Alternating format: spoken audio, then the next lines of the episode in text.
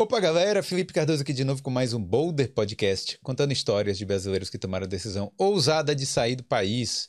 Hoje eu tô aqui com a Beth Penteado. E aí, Beth, tudo bem? Tudo bem, você, Felipe? Tudo tranquilo. A Beth, ela trabalha auxiliando empreendedores, né, nessa jornada aí do empreendedorismo, é, não só aqui na Europa, mas no Brasil há muito tempo, né? Sim. Mas hoje em dia você fica dividida aí também, né? Em Portugal, Itália. Sim, Portugal, Itália, Irlanda e no Brasil, né? É. Também. Conta um pouquinho aí como é o, o que é que você faz exatamente. Dá uma resumida aí para a gente depois entrar no assunto. É, hoje em dia eu, eu sou é, uma das sócias responsáveis pela expansão de um programa que já existe no Brasil há mais de 20 anos, 20 anos, cujo nome é Desafio Empreendedor, que é um treinamento para um treinamento comportamental para levar os empreendedores a potencializar melhor os seus resultados. Não é um treinamento empresarial, a gente usa a empresa como laboratório desse treinamento comportamental. Entendi. E a gente já faz, eu já faço, já trabalho com comportamento empreendedor no Brasil há mais de 20 anos, embora eu seja dentista, como eu te falei hum. lá no início. E, e é interessante porque às vezes as pessoas me perguntam, mas serve qualquer negócio para vocês poderem aplicar a metodologia? Eu falo que sim, porque a metodologia é aplicada na pessoa, no comportamento da pessoa, e não no negócio, porque senão não seria possível, né? Colocar, por é. exemplo, numa mesma sala um produtor, né? Com um, um, cara que tem uma pequena indústria, o outro tem uma clínica de odontologia, o outro tem o açougueiro, né? E até funerária. Às vezes as pessoas falam assim: eu não acredito que vocês já fizeram treinamento para funerária. Eu falo, pois você pode acreditar que a é. funerária é um negócio como outro qualquer. Não, é melhor do que outro qualquer. Porque, porque você tem cliente, cliente, garantido. é. é, mas mesmo... esse cliente ele não volta, presta atenção. Ah, é tá verdade. Tá vendo? Então, assim, e olha como é interessante quando a gente pensa nisso, né? É, na funerária, o, o, o, o, cliente final ele não volta, que ele, na verdade ele é o usuário, né? Sim. Mas quem contrata pode contratar de novo, né? Ah, claro. É isso. Então a família vai é, é aí. usando aí. E aqui tem várias funerárias que já têm mais de 100 anos, sabe? Que são de tá famílias e tal, tá dando certo. É. Então a gente vai conversar um pouco sobre Sim. empreendedorismo, né?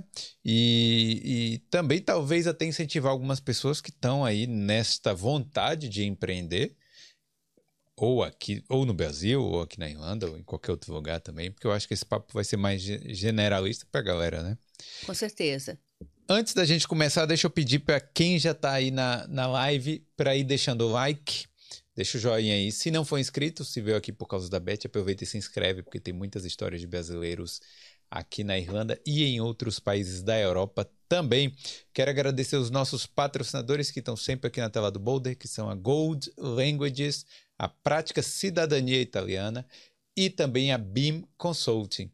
E hoje, né, já que a gente está falando de empreendedorismo, eu quero destacar aqui a BIM Consulting para você que quer começar a empreender aí, não sabe bem por onde começar, eu sempre recomendo também. O empreendedor tem, tem que ter um bom contador também, né? Com certeza. Isso. Então, entre em contato aí com a BIM, é, que eles vão te auxiliar em todo o processo aí de abrir o seu negócio aqui na Irlanda, tá certo? É, a gente sabe aí que empreender no seu próprio país já é difícil, a gente vai falar um pouco disso hoje e empreender aqui na Irlanda em outra língua, e principalmente a parte burocrática ainda da coisa já complica um pouco, né? É, tem gente que não sabe o que é uma invoice. Você já sabe o que é invoice? Invoice já é uma, a, a, nota fiscal aí, o recibo, né? Então, entre em contato com a BIM, que eles vão te auxiliar neste processo, tá certo? Ó, o Instagram tá aí na tela, BIM Consulting, QR Code também. E o link está sempre na descrição. Galera, sempre confira os links na descrição aqui, porque tem muita informação boa para você, tá bom? Então é isso aí, vamos pro papo aqui com a Beth. e aí, Beth, então você é dentista? Eu sou originalmente, eu sou, Mas... sou dentista, mas eu não estou dentista Hum. há muitos anos. Eu acabei enveredando por outros caminhos, mas a gente não deixa de ser, e é interessante, Felipe, porque até o, o conhecimento da que, que é, né, que a faculdade de odontologia me trouxe, eu uso até hoje, né, na, na assim, até no olhar sistêmico é, para as pessoas, porque as pessoas não são uma parte, a pessoa não é um dente, Hum. a pessoa é um conjunto de coisas, né? Assim como as empresas não são uma, um, um pedaço, elas são um conjunto de, de resultados de pessoas, de ações, de estratégias e de escolhas. Né? Então, a odontologia, apesar de parecer tão distante, me ajuda muito a olhar sempre com esse olhar mais sistêmico. Mas a maioria dos dentistas que eu conheço são empreendedores também, né? O pior é que eles não sabem disso, acredita? Não? E por isso que eles sofrem.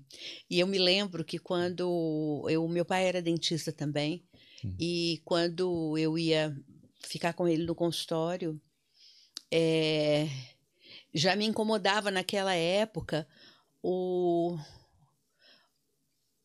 a, a, o fato do papai não olhar para o consultório como uma empresa, Hum. que é da natureza da própria profissão. Os nossos profissionais liberais, autônomos, como dentista, fisioterapeuta, advogado, arquiteto, médico, eles tendem a olhar para a profissão e não enxergar que aquele profissional está dentro de uma empresa Hum. e que ele, ora, é o técnico profissional, no caso do dentista, quando ele senta no mocho, mocho é o nome que se dá àquela cadeira de Aquele dentista, chama mocho. É. Então, quando ele senta no mocho, ele é um técnico, né? Hum. Só que quando ele senta na mesa, na escrivaninha dele, ele é o dono da empresa. E isso é um- uma dor que a gente recebe muito nesse treinamento, no Desafio Empreendedor, a gente recebe muitos donos de clínica. Inclusive aqui na Irlanda a gente vai, a gente está com uma clínica de odontologia também, que sentem essa dor de não ter lá na faculdade tido nenhuma mínima noção sobre gestão de negócio, que a clínica é um negócio, se ela é um negócio tem que ser gerida. É. E aí não o tem- dentista não fala- tem mesmo? Nada, nada, nada. Você sabe, Felipe, há uns anos atrás eu ficava tão intrigada com isso que eu fiz uma pesquisa. Resolvi conhecer um pouco mais a cabeça dos dentistas. Eu já conhecia, porque eu sou filha de dentista, sou dentista, é amigo dentista, né? Mas falei, eu vou dar uma perguntada, vou ver o que, que- que acontece. E eu fiz uma lista de dentistas para perguntar uma coisa bem simples: como é que você faz preço no seu consultório? Sabe como foi 88% das minhas respostas? Como? Eu me baseio na forma como meu colega está cobrando. A O que é uma verdadeira loucura, porque veja bem, eu tenho um consultório aqui, Hum. o outro tem um consultório lá no centro de Dublin. Só essa diferença envolve custo de espaço dife- de, de valores diferentes. Hum. Como é que eu posso levar como referência isso? É, verdade. Né? Se eu Os caras tenho- às vezes pagam o aluguel caríssimo Pois lá. é, então, então você vê, é, até hoje, quando a gente começa o trabalho com uma equipe de dentistas, com uma clínica, existe até uma dificuldade de entender que aquilo é um negócio e se separar, fazer aquele, destacar você profissional de você dono do negócio. Tanto é que é, existem muitos negócios de odontologia super bem sucedidos cujos donos não são dentistas. Eles nunca foram dentistas? Não, meu, Eles- meu filho mesmo tem um amigo Hum. cuja família é dona de umas, acho que são mais de 20 clínicas de odontologia na região de Belo Horizonte e não tem nenhum dentista na família. Que coisa, hein? É. Porque um negócio é bom, né? Eu acho. Ah, Não sei pois é. também. É, Dente não falta também, né? Então, mas o que, que é bom? Então, o que, que é um negócio bom, né, Felipe? dá Vamos dinheiro. pensar. Que dá dinheiro. Então, e aí o que, que é dar dinheiro? Aham. Essa é uma, é uma coisa assim que as pessoas falam assim, Rebete, não me faz pergunta difícil. Hum. Né? Porque eu pergunto assim, amigo, quanto é que é seu faturamento? A pessoa já tem que dar uma pensada. Tá. quanto que é que você tem de custo fixo? As pessoas, o custo fixo, normalmente elas sabem, né? Que é o custo do aluguel, mais a folha de pagamento, uma água, uma coisa e tal, né? Aí eu falo assim, quanto é seu custo variável? Pronto, já começou a dar dor de barriga. Hum. Quando eu pergunto qual, quanto é seu lucro, aí já enrolou total. O povo não sabe. Hum. É mais do que não sabe, Felipe. Tem muitas pessoas que têm um negócio para, para ter um emprego. Hum. O que, que é um negócio quando a pessoa monta um negócio para ter um emprego? É aquela, aquela pessoa que montou um negócio e o que ela ganha por trabalhar no negócio dela é suficiente para ela. Aí eu falo assim, ó, para você ter um negócio, só para você ter um emprego, vai trabalhar para os outros que dá muita dor de cabeça, que é o que você falou aí na no início da nossa conversa. Empreender tem uma série de pré-requisitos que a pessoa tem que ser muito resiliente. Então, se você não for desfrutar do, da vantagem de empreender, de ter uma empresa que ela te dê lucro para além do seu prolabore, hum. que é o que se paga para o dono da empresa, por que, que você vai ter uma, emprego só, uma empresa só para ter um emprego? Não vale a pena. É verdade. Isso não, isso faz todo sentido, né? Porque... Só, só que é porque você vê muito dono de loja, tipo, ah, a pessoa tem uma loja de roupa, uhum. uma coisa, um comércio pequeno que uhum. realmente o, o, salário é para eu e para os funcionários. Às vezes o funcionário ganha até mais, né? Porque, Isso. Porque a pessoa tá ali meio que, ah, tem dia que tá no vermelho, tem mês uhum. que tá no uhum. vermelho e aí não uhum. consegue fechar as contas, e aí e o do funcionário tá estável. Tá, tá garantido. Tá garantido.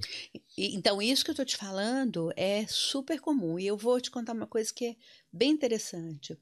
Eu já dou curso para empreendedores, como eu te falei, há mais de 20 anos. Um dia eu fui fazer o curso, que é um dos que eu dou, adorei e, e me, me chamaram para ser para ser instrutora e eu me tornei instrutora líder desse curso. É um curso hum. que tem a, a, chancela da ONU, chama-se Empretec. Hum. E é, quando, quando eu fui fazer esse curso, é, havia essa coisa, essa percepção de que nem todo mundo é, conhecia direito o que era empreendedorismo, e lá no curso eu ouvi dizer que os empreendedores no mundo inteiro se comportavam igual. Hum. E eu sempre contei isso nos cursos, né? São anos. Só que uma coisa é ouvir dizer, uma coisa é contar. E aí outra coisa é você vir fazer isso nos outros países. Isso é que eu descobri? Okay. Que é exatamente igual. Então, todos os empreendedores... é, essas questões dos empreendedores, elas são comuns em qualquer lugar do mundo, como eu já falava no curso. Só que entre o que eu falava e o que eu vivia, existia um, um gap. Hoje já não existe mais. É impressionante como é tudo muito parecido. E é porque, porque é muito parecido, gera muito aprendizado, porque você pode aprender como fazer e principalmente aprender como não fazer. É. Tão importante quanto. Que é isso que você falou. Você tem um negócio para te pagar um salário, não vale a dor de cabeça, não vale. É, e tem muito emprego aí que está pagando bem. é, e aí, realmente, para você passar por toda a dor de cabeça, né? De criar um. Mas é, eu acho que o empreendedor também não quer ter chefe, né? Assim, um chefe tradicional. Então, por isso que acaba criando um. Eu, eu penso, pelo menos na minha experiência, Felipe, que a maior razão não é essa. As pessoas não empreendem só porque elas não querem ter chefe. Elas empreendem porque elas têm um sonho. Hum. De, de ter um negócio, de consolidar um negócio, de deixar um legado, de deixar para os filhos. Tem uma, um conjunto de, de sonhos, vamos dizer assim, né? Hum. Esse de não ter chefe é muito relativo, né? Você pode ter tido uma experiência ruim e falar nunca eu quero trabalhar para os outros, mas tem muitas pessoas que tiveram boas experiências e mesmo assim sonham em ter seu próprio negócio. É. Não, é, mas eu achava que isso era uma, uma razão grande também. Porque, Mas você não, tá, chefe... tá, você não tá errado, não. É, porque chefe enche também um pouco da paciência, né? É, eu diria assim, né? Que tem uma hora hum. que, eh, por mais que as relações estejam sendo uh, cuidadas para que não haja tanta opressão nessa relação patrão-empregado, etc. e tal, né? Existe um, um desenvolvimento relacional. Mas tem uma hora que vai fazer o que vai valer como última palavra é a palavra do dono. Sim. Com certeza. Até porque se der zebra, quem vai assumir é. a confusão e o resultado é ele. Então é ônus e bônus. É. A parte boa e a parte ruim vai cair no colo dele. Vai né? cair no colo dele. Né? É. E tem uma coisa, eu não sei se você já viu um meme que hum. andou circulando há coisa de 60, 80, 90 dias aqui, que é assim, é, tem duas fotos de, é, um, é uma imagem com dois sanduíches, tipo um Big Mac, hum. só que não é um Big Mac, é um desses sanduíches de, de lanchonete mas não é tipo McDonald's, né? Sim. Aí, num lado, tá escrito assim: tem o custo, é, e assim, como, como o cliente acha que custa. Então, ele põe lá o preço do pão, o hambúrguer, o queijo, a alface, Sim. dá X, menos o que cobra, que o cara ganhou uma fortuna em cada é. sanduíche. Aí, como é na real? Aí tem pão, alface, queijo, hambúrguer e imposto, empregado, aluguel, água, desperdício, roubo, etc. É. e tal. Então, essa realidade, eu tenho, eu conheço muitas pessoas, Felipe, muitas, que falam assim, Beth, eu não imaginava que empreender era, era isso. Eu não tinha a menor noção que tinha todo esse envolvimento de custos e de obrigações e de trabalho e etc e tal. Então, às vezes é uhum. muito distante, né, a realidade da mas você não acha que. Ah, eu acho que a gente está falando muito de empreendedorismo há muito tempo, assim, sabe? Por exemplo, em podcasts, em outras coisas, e, e histórias de sucesso. E acaba que a gente. Que, que, que fica como se fosse assim, um produto. Fala assim, pô, não, você tem que empreender também. Todo mundo tem que empreender e tal. Aí acaba ficando uma coisa que muita gente brilha os olhos para isso, mas entra nessa sem saber realmente da realidade. Será que não é por causa dessa, de toda essa magia que a gente cria sobre, sobre o empreendedor? Eu, eu, eu acho que, assim, eu não, eu não vejo assim. Eu trabalho, como eu te falei, com empreendedores desde do ano de dois, desde 99 tá? É, então, é bastante tempo, né? É, o que eu vejo é que é, tem algumas pessoas que empreendem porque elas têm um sonho, tem algumas pessoas que empreendem porque elas não conseguiram um lugar no, no emprego dos sonhos, hum. né? Tem outras pessoas que herdaram empre, empreendimentos, não importa o tamanho, e acabam tocando aquilo. Então, e tem essa é, e tem também as pessoas que se iludem que empreender é uma maravilha propagada pelos meios de comunicação, etc. E tal. Eu acho que é um, um conjunto de coisas. Não acho que é só, só isso. Mas eu, por outro lado, Felipe, eu vejo que a escola no mundo, e não estou falando do Brasil, é a escola no mundo, forma pessoas para serem empregados. Hum. Não preparam as pessoas para é, ter o seu próprio negócio. Então, esse gap entre o que você precisa saber para empreender e o que você de fato sabe é sempre muito grande. E aí é meio no atropelo, entendeu? A pessoa vai buscar uma informação ali, outra colar. É, mas é assim, a escola ela forma as pessoas, na verdade, para não serem questionadoras. E eu acho que o empreendedor, ele por natureza, ele é uma pessoa que ele quer procurar algo diferente. Você tem né? toda a razão. Tem toda... O empreendedor incomoda na escola, por exemplo, incomoda bastante. Então, aí a escola é assim, ah, repita isso que eu falei aqui uhum. para você e é isso aí. E pronto. Né? E um funcionário bom é aquela pessoa que que repete, né? Que cumpre faz, com. Cumpre. A, até é engraçado porque tem um contraste, né? Entre o que você espera que as pessoas façam, que é cumprir, e ao mesmo tempo você fala, não, porque a gente tem que fazer inovação. Hum. inovação já tem que sair da caixinha, né? É. Como é que você vai fazer inovação se você só cumprir aquilo que foi é, combinado? Então, tem essa, essa dualidade, né? Não, e outra, no Brasil acho que tem uma coisa ainda que é mais grave, que a hum. gente quer formar a pessoa para ser funcionário público, que não é nem é, funcionário normal de uma empresa. Então, acho que a pessoa, além de não questionar, ela ainda é impedida de inovar se ela quiser, porque você não pode inovar uma, uma burocracia, não existe isso. É, é, assim, eu, eu convivo com poucas pessoas é, que, que trabalham no serviço público e sem nenhum demérito absoluto, mas eventualmente me cai em alguma turma de desenvolvimento de comportamento empreendedor alguém que é oriundo de uma família de funcionários públicos. Hum. Aí essa pessoa é a ovelha negra da família.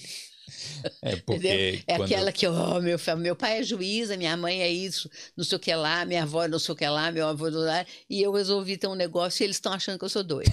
É, verdade. Porque é. acaba, acaba parecendo uma loucura, né? É.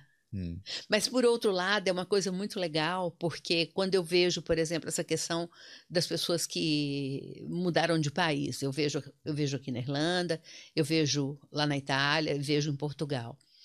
É, existe uma possibilidade imensa de você fazer o seu próprio, o seu próprio negócio, né? Que é, é às vezes é, você, por exemplo, eu ando muito de Uber em todos os lugares, aí eu no Uber eu converso e eu vejo tanta gente com formação tão bacana e tá lá dirigindo o Uber sem, também sem nenhum demérito, mas as pessoas queriam se encaixar. Hum. E aí elas teriam muito mais, elas têm muito mais dificuldade de se encaixar como funcionárias, igual agora em, em Portugal semana passada que a, a, motorista do Uber era é, advogada, ela, ai Beth, eu quero muito me empregar na minha área aqui, eu não consigo uma colocação. E é, se ela quiser abrir um negócio, é mais fácil do que ela conseguir um emprego que valorize a profissão dela estando fora do país. Entendeu? É, verdade. Então, é, você acha que tem muitos brasileiros imigrantes que estão partindo para o lado do empreendedorismo por causa disso? Eu acho que sim. Eu acho, inclusive, é... eu, eu conheço várias pessoas que vieram uh, para a Europa, em vários países, com dinheiro para empreender. Hum. E aí, nesse aspecto, tem muita oportunidade. Hum. Tem bastante oportunidade. É, em algumas áreas específicas, nós brasileiros temos uma facilidade maior. Você vê alguma área assim que é mais propício? Algo tipo sei lá, eu, pelo que eu vejo, a área da beleza é uma área que brasileiro se dá bem. Mas eu não sei qual é a sua visão, assim. Sim, é, a gente tem essa expertise. E eu tenho, inclusive, vários clientes, tanto na Itália como em Portugal, aqui ainda não, hum. é, mas super bem sucedidos na área da beleza, porque trazem um olhar diferenciado para esse segmento. Então, se você trouxer esse olhar e ainda por cima com um, uma técnica certa para fazer as coisas, a sua chance de dar certo é muito grande. Uma coisa que eu entendo que a gente consegue um, um resultado melhor também como empreendedor fora é porque nós brasileiros somos mais flexíveis a gente, quando a gente quer uma coisa, se não, não dá por aqui, eu vou por aqui, se não der por aqui, eu cavo um túnel, se não der no túnel, eu faço uma ponte, mas eu vou, Sim. né? É, eu não, eu não, não vejo as pessoas tão cristalizadas como em outras culturas. Hum. Isso não é uma crítica, é só uma constatação. É aquilo que, que as pessoas falam e que eu não gosto muito daquela coisa do jeitinho brasileiro o jeitinho brasileiro para burlar regras e tal, eu acho ele muito ruim, porque ele acaba, inclusive, deixando a gente com uma fama ruim hum. mundo afora. Mas essa mesma característica, quando usada para empreender, ela te traz um. Ela oxigena melhor o seu negócio. É, porque se for muito rígido, às vezes você fica parado e você não consegue é, andar por causa porque cristalizou e pronto. É.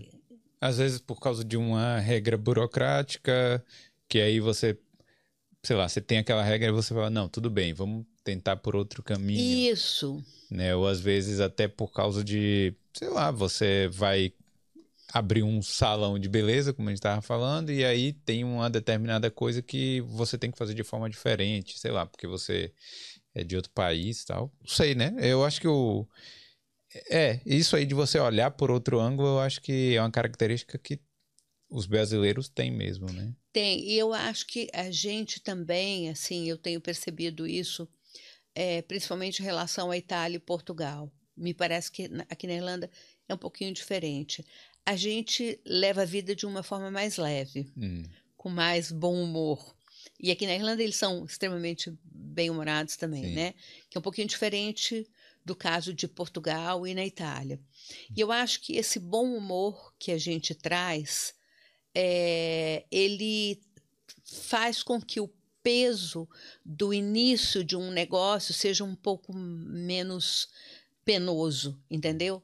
Porque iniciar um negócio não é uma tarefa fácil, é uma tarefa que, que é, exige das pessoas muita resiliência, que a gente estava conversando. Sim. E se você juntar resiliência com um olhar mais leve, mais bem-humorado diante das inúmeras circunstâncias, a coisa fica mais fácil de você superar os primeiros obstáculos, porque isso é mais ou menos igual. Lembra da inércia que a gente aprendeu lá na física, lá Sim. no comecinho, com as primeiras aulas de física? O difícil é romper aquele é. primeiro, aquela primeira força. Depois a coisa, a coisa vai, né? É, eu, eu, eu acho que uma analogia interessante é porque empreender meio, parece como imigrar. Que aí você tem que juntar o dinheiro todo, você tem que pesquisar, fazer uma pesquisa de mercado para saber em qual Isso país aí. você vai. É, aí quando você começa mesmo a imigração, aí sim, aí é como se fosse as vendas, né? Aí você vai tomando não, porque você você toma mais não do que sim, principalmente exatamente, no início, né? Exatamente. Para conseguir uma casa, para conseguir um trabalho, para fazer as coisas, você não entende direito como é que funciona.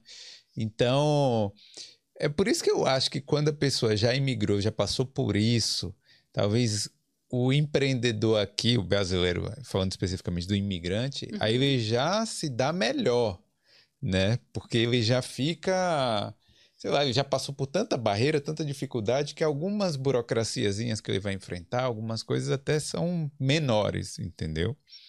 Então, você sabe onde eu acho que há o maior pecado no hum. empreendedor? Eu concordo com você, número, hum. gênero e grau. Né? Muito bem, aí você já. A água saiu daqui, já está aqui, Sim. dá para respirar, né? Sim. Só que aí você vai e se enfia lá para dentro da sua empresa, mergulha hum. dentro da empresa. E às vezes não cuida dos pontos que são fundamentais na empresa, né? Hum. Então, por exemplo, as questões financeiras.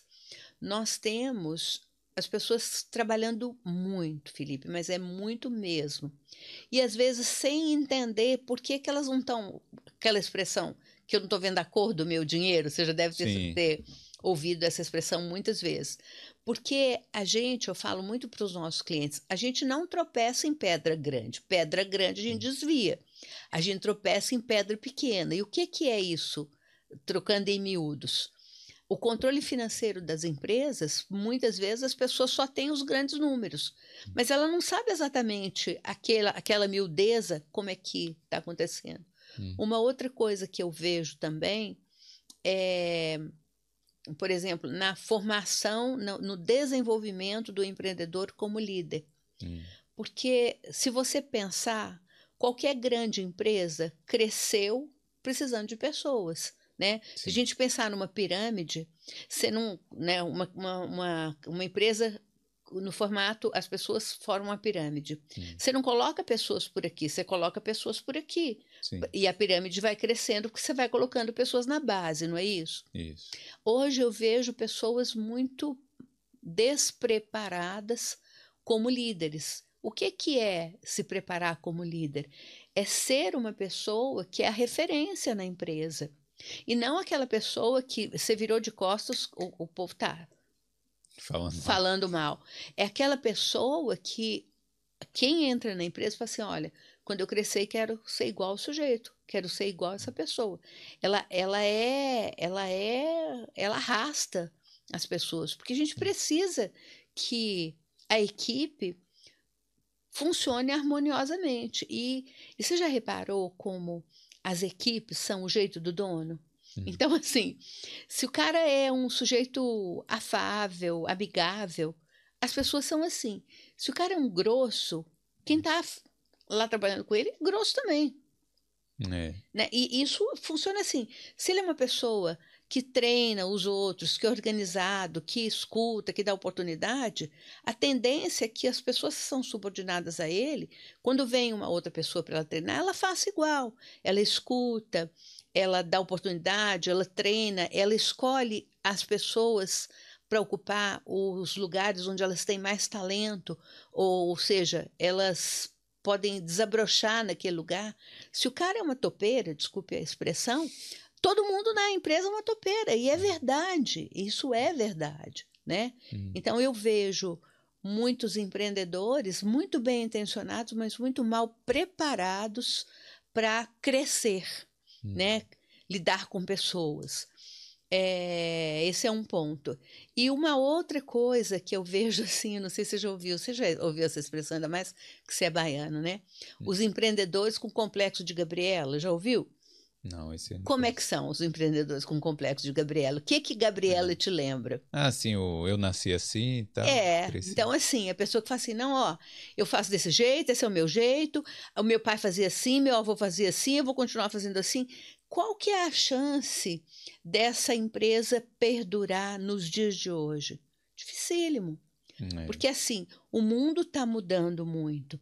Se você não conseguir adequar a forma de agir na sua empresa, junto com os clientes, junto com os seus clientes internos e externos, né? Porque o seu cliente externo é quem está te comprando, mas o interno é quem está entregando o produto que você está fazendo. Se você achar que você não tem que mudar nada nunca, a sua chance de ter longevidade no mercado diminui muito, né? Porque vai ter alguém que vai vir fazer concorrência com você e fazer de alguma forma melhor e ou tomar os seus clientes ou tomar também os seus funcionários. É, isso aí é, é grave, né? Mas você trabalha com empreendedores no início ou de todas as. Em as qualquer etapas? momento que eles estiverem. O nosso foco para esse treinamento que eu venho hum. fazendo na Europa é o empreendedor de pequeno e médio porte independente do estágio que ele tiver. Então, eu vou ter empreendedores que estão mais experientes e a uhum. gente tem muito para contribuir. Tem empreendedores que a gente vai pegar na mão e vai falar, ó, vai por esse caminho que você encurta um monte de beco aí de, de problema. Então, não, não importa. Eu, a única coisa que eu preciso, Felipe, para ter resultado com as pessoas é que elas tenham disponibilidade para mudar se for preciso. Sim.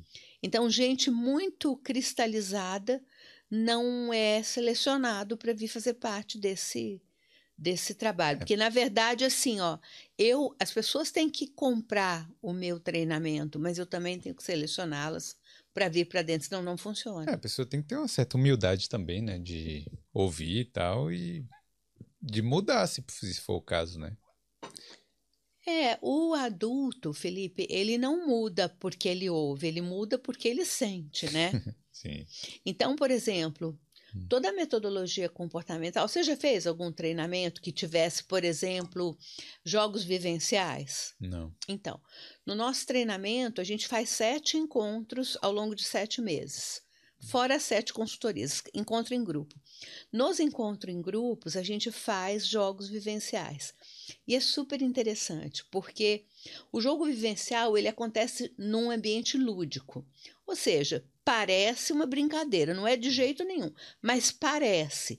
Porque tem lápis de cor, tem tesoura, às vezes tem um outro objeto, enfim. No ambiente lúdico, as pessoas vão e se comportam de uma forma descontraído, relaxado, como elas sempre se comportam. Você pega alguma coisa que você já faça sempre. Tudo que sempre que você está numa situação nova para você, o adulto ele busca alguma referência de, do jeito que ele já faz, porque como ele se sente confortável. E aí o que, que é o jogo vivencial? Depois que acontece o jogo, todo jogo vivencial gera um resultado. E o instrutor é uma pessoa que é especialista na leitura desse resultado. E aí é tão interessante porque quando a gente faz o jogo, tem o resultado, e a gente faz a leitura, as pessoas dizem, não é possível que eu fiz isso. Mas fez. Hum. E aí eu costumo brincar que assim, né? É, não sei se já te aconteceu, de você pegar carona de um, um carro de alguém, você vai entrando, a pessoa fala, ó, oh, Felipe, você não repara, porque eu tenho criança pequena e o carro é, tá uma bagunça. É, tata, tata, tata, a maioria das pessoas fala isso. Fala isso. Aí é o seguinte, você não vai achar que o carro dele tá uma bagunça e ele é organizado, porque isso não existe. Hum. O carro tá uma bagunça porque ele é desorganizado. Se ele fosse organizado, com criança ou sem criança, o carro não ia estar uma bagunça. E o jogo vivencial é isso, ele desnuda a pessoa. Hum. Então, como é que a gente consegue mudança? Quando a pessoa se enxerga como alguém que ela desconhecia daquele jeito de agir. E aí ela decide que ela quer mudar. Entendi. Entendeu? Não a gente não consegue fazer assim, racha a cabeça e tum, muda. Não. É, não, eu sei, né? Mas é, você vê é, o pessoal desistindo ou. Na verdade, sim. Onde é que você vê mais erro que as pessoas é, cometem? É naquele início lá da, da empresa? É mais. Ou é em qualquer. Tem algumas etapas que as pessoas erram. Primeiro, quando elas vão começar uma empresa, é, com dinheiro ou sem dinheiro, porque às vezes as pessoas falam assim, ah, não, deu, deu, tudo errado porque eu não tinha dinheiro. Não hum. é bem assim. Às vezes deu tudo errado porque tinha muito dinheiro gastou o dinheiro todo errado. Então, o dinheiro não é o fator preponderante para a pessoa ter sucesso. O dinheiro não, é, potencializa, né? Eu acho que se, ou se a erro, pessoa... Ou acerto. É. é. É, incrível. Por exemplo, você quer ver? É, é muito comum as pessoas falarem assim, eu vou começar um negócio. Aí passa um tempo, ela começa a estudar um negócio, daí ela vem para a gente. Aí fala assim, olha, Beth, eu já tenho a minha logo. Deixa eu virar isso aqui. Tá. Desculpa. Não.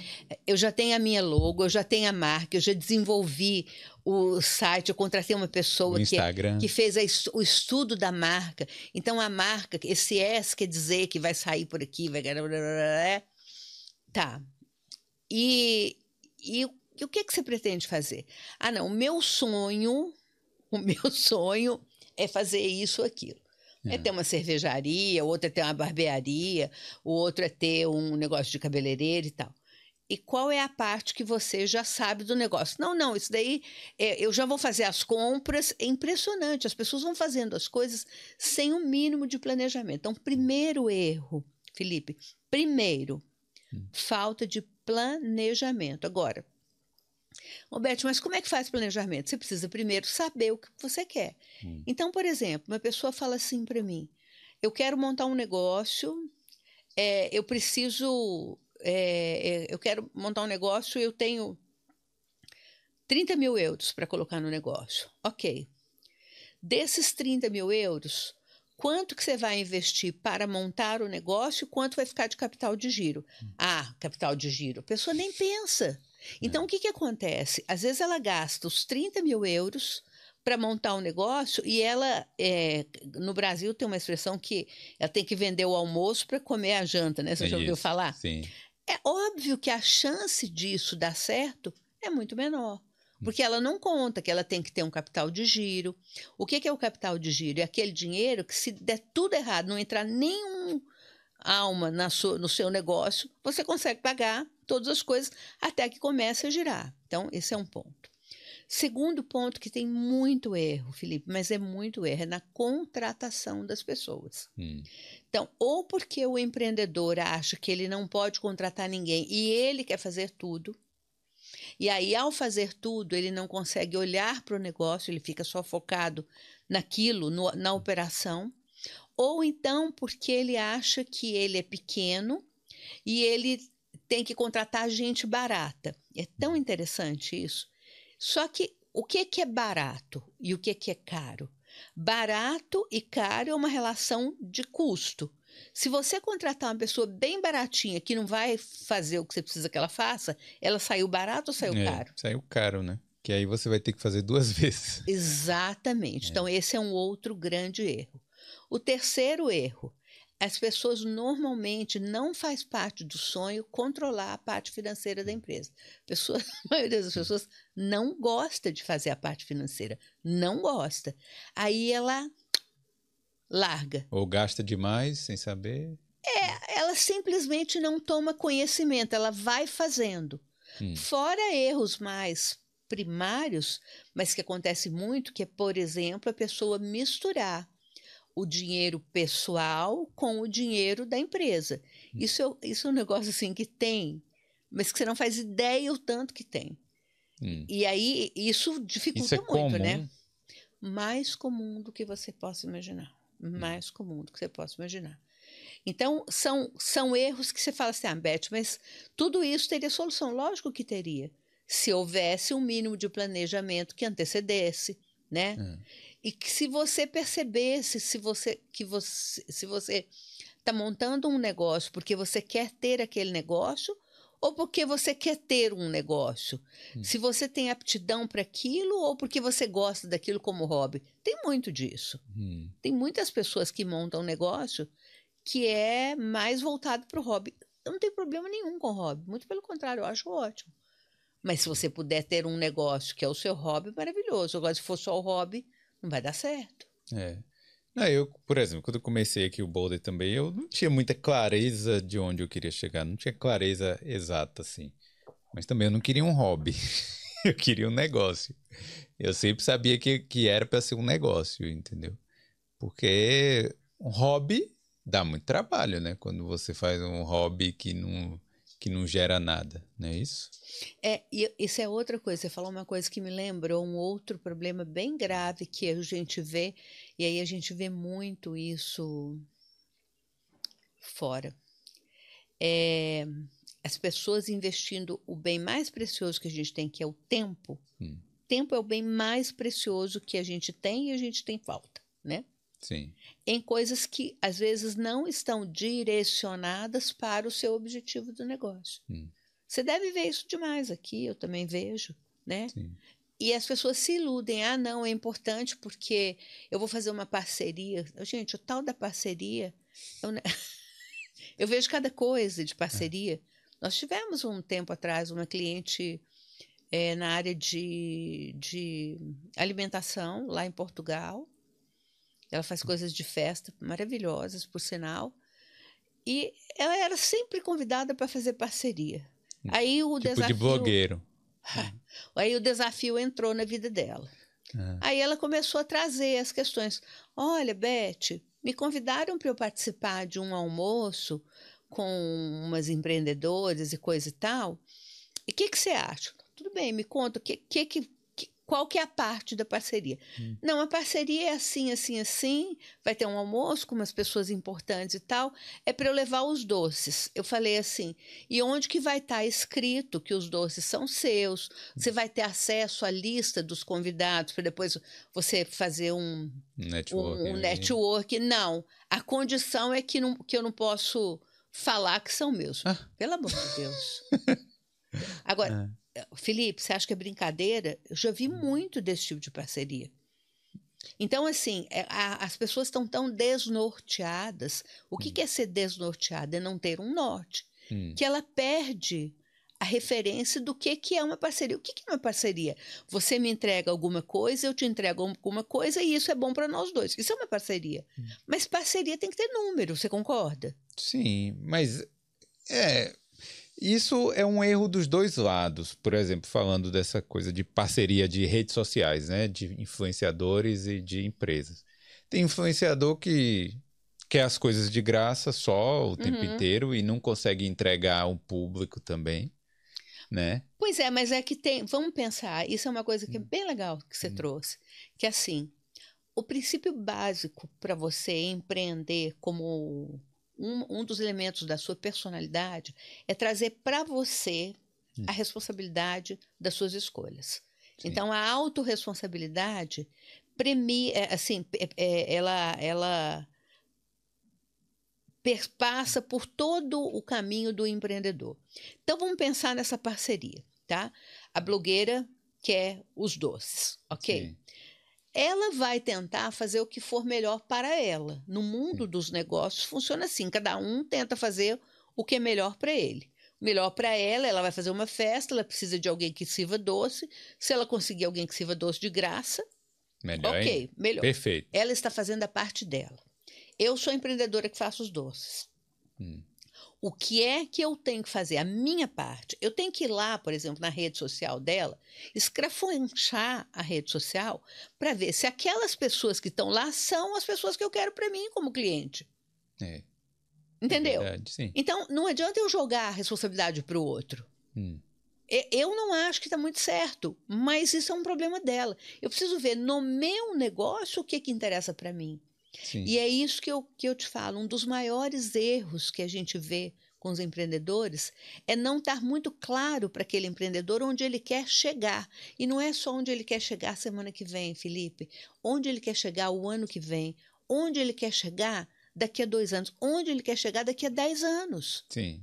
E onde, onde ele quer que a empresa chegue. Sim, né? quando eu falo ele quer chegar, sim, sim. é ele enquanto empresa. Sim. Se ele tem isso claro, ele começa a entender: essa parceria serve para mim, essa não serve. Essa está me levando mais próximo do ponto que eu quero chegar, essa está me afastando do ponto onde eu quero chegar. E aí ele toma as decisões consciente. Eu hum. falo muito isso para os nossos clientes. Se você quer fazer caridade, não tem problema, escolha para quem você quer fazer caridade. Agora, não faz caridade você não é idiota. Sim. Eu, eu não tenho problema nenhum das pessoas fazerem coisas de graça. Eu mesmo faço coisa de graça para muita gente. Faço hum. muita palestra. O que, que você vai ganhar com isso? Nada. Vou ganhar o prazer de ter atendido uma pessoa que eu queria ganhar, que eu hum. queria atender. Agora, não me venha pedir para fazer palestra achando que você está fazendo vantagem sem eu perceber. Eu vou escolher o que eu quero. Hum. E essa que é, esse é um papel do empreendedor. É. Mas é, comigo acontece de vez em quando também, mas. Não, não ok, se você tiver consciente. Você quer ver outra uhum. coisa? Felipe, que as pessoas falam assim, isso é uma fala tão engraçada. Beth, você não conhece o meu segmento. Todo mundo acha que o seu segmento é o pior. Hum. É onde tem os concorrentes mais desonestos, as pessoas mais difíceis, o, o, funcionário que não existe. Ou seja, cada um acha que o seu é o pior, mas não é. Eu falo muito com os nossos clientes. Quando você entra num segmento, sabe o que você escolheu? O segmento, os clientes, os concorrentes. Foi você que escolheu fazer aquilo naquele negócio. É. Então vamos imaginar, você falou que aqui na Irlanda eu não tinha o menor conhecimento sobre isso. Aqui tem funerárias centenárias, não é? Sim. Aí eu resolvo abrir uma funerária, sem estudar o mercado, sem entender que aqui as pessoas acham, querem ter a tradição de escolher a funerária que 400 parentes deles para trás foram, é. foram é, é, velados. velados por essa funerária, ok? Então eu estou eu estou escolhendo entrar como uma forasteira num mercado conservador. É. Qual é o peso que isso tem? É grande, né? E, entendeu? A escolha é minha, não adianta depois chorar. É, no caso, tomar responsabilidade para si. É isso, é, é isso.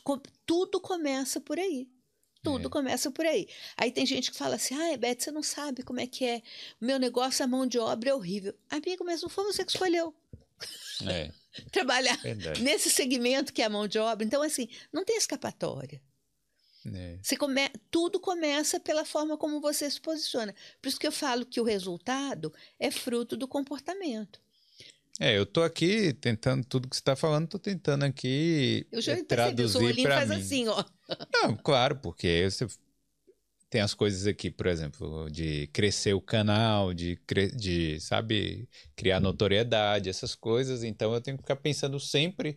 Eu de vez em quando, claro, eu fico pensando, pô, por quê? O que é que eu estou fazendo de errado que tal coisa não está acontecendo na, no tempo que eu quero, entendeu?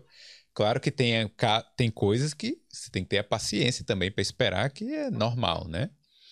Mas. Mas é, eu acho que é importante essa autorresponsabilidade. E tem gente que que não toma. Mesmo. Não, ela só joga para a galera, né? É. Então a culpa do meu negócio não ir bem é porque os meus funcionários são péssimos. E assim, quando a gente trabalha com comportamento, Felipe, é até engraçado. Hum. A gente tem um compromisso de ser verdadeiro com as pessoas. Então, assim, eu posso ser verdadeira e legal e educada, mas eu tenho que ser verdadeira. Aí a pessoa fala assim: Beth, mas meus funcionários são péssimos. Aí eu falo assim: quem contratou? Me conta quem contratou, que é para eu passar longe. Aí a pessoa fala. É. Que a gente Os meus bem- são ótimos. Entendeu? Os meus não, né? O meu, né? Pois é, quem contratou.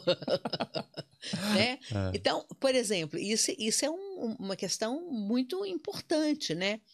É, outro dia mesmo, eu estava com uma cliente lá em Belo Horizonte, uma turma de Belo Horizonte. Ela tem um negócio bem bacana de uma padaria específica para um determinado público. Ela estava achando o aluguel caro. Aí eu te pergunto, o que, que é um aluguel caro? O aluguel caro é um aluguel que não é compatível com o faturamento do seu negócio. É.